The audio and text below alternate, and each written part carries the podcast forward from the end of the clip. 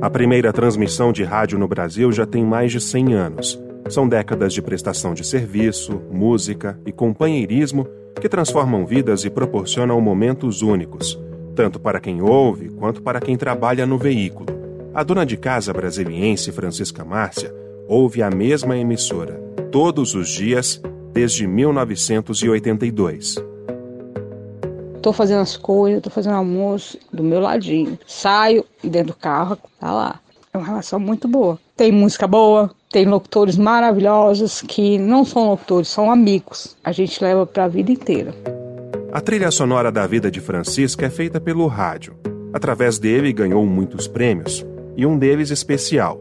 Assistir a um show do cantor Eduardo Costa, de quem ela é fã, um evento muito importante na minha vida que foi inesquecível, maravilhoso. Vi ele de pertinho.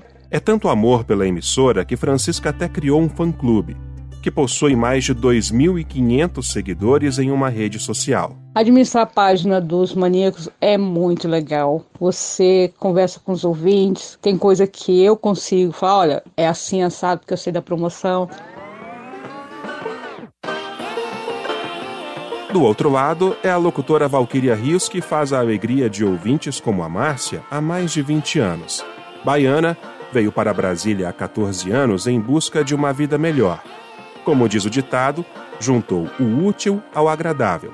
Transformou o seu prazer de trabalhar no rádio em ganha-pão. Sou do interior, onde o rádio tem uma força imensurável, e eu passei a minha infância ouvindo rádio, imitando os locutores atrás do guarda-roupa para dar eco. e quando eu fiquei adolescente, o rádio me escolheu. Declamei um poema em praça pública e fui contratada pela rádio comunitária da minha cidade Pintadas. Eu só tinha 22 aninhos e uma filha para criar sozinha quando eu decidi vir para Brasília em busca de uma vida melhor para nós duas, com meu trabalho no rádio. Mandei pilotos para as emissoras daqui, peguei um dinheiro emprestado, entrei no ônibus e rumei para a capital da esperança, na fé de um amanhã melhor. Valquíria revela que o rádio transformou sua vida.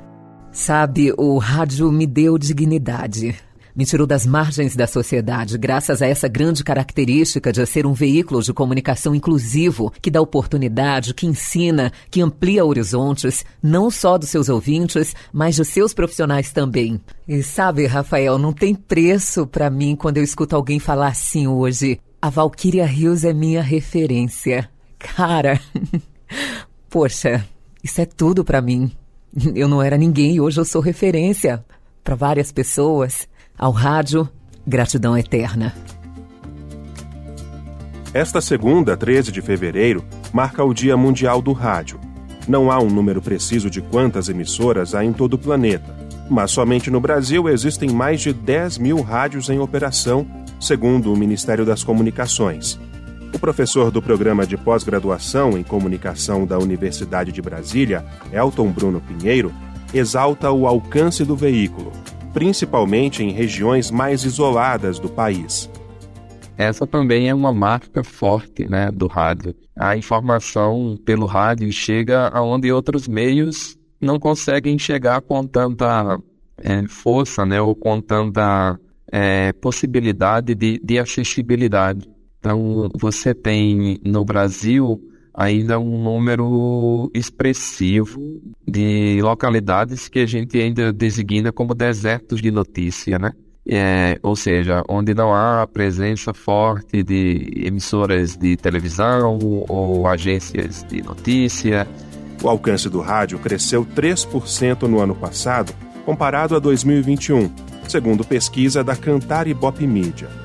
Houve também aumento de 20% na percepção de confiança e agilidade entre os anos de 2017 e 2022. Para o professor Elton Pinheiro, esses quesitos reforçam a importância das emissoras para o ouvinte. Não só eu apenas como, como pesquisador, como coordenador também do laboratório de áudio e rádio da, da UNB, digo, mas são pesquisas, né? pesquisas internacionais, como da Unesco, né, que demonstram isso, né, sobre a confiança como uma das palavras que define o rádio, e também pesquisas é, voltadas assim para o mercado do consumo no Brasil, para ser mais específico. Né. O último censo do IBGE de 2010 mostra que em 10 anos a presença de aparelhos convencionais caiu de 87% para 81%. Por outro lado, um estudo da Cantar mostra que 39% dos ouvintes também acompanham rádio por outras plataformas, como celulares, TV por assinatura e, claro, pelos sites e aplicativos. Ainda segundo a pesquisa, 83% dos brasileiros ouvem rádio todos os dias, em média por 4 horas. Mais uma prova de que o rádio vai além do dial e ainda tem forte conexão com o dia a dia do brasileiro. Agência Rádio Web, produção e reportagem Rafael Silva.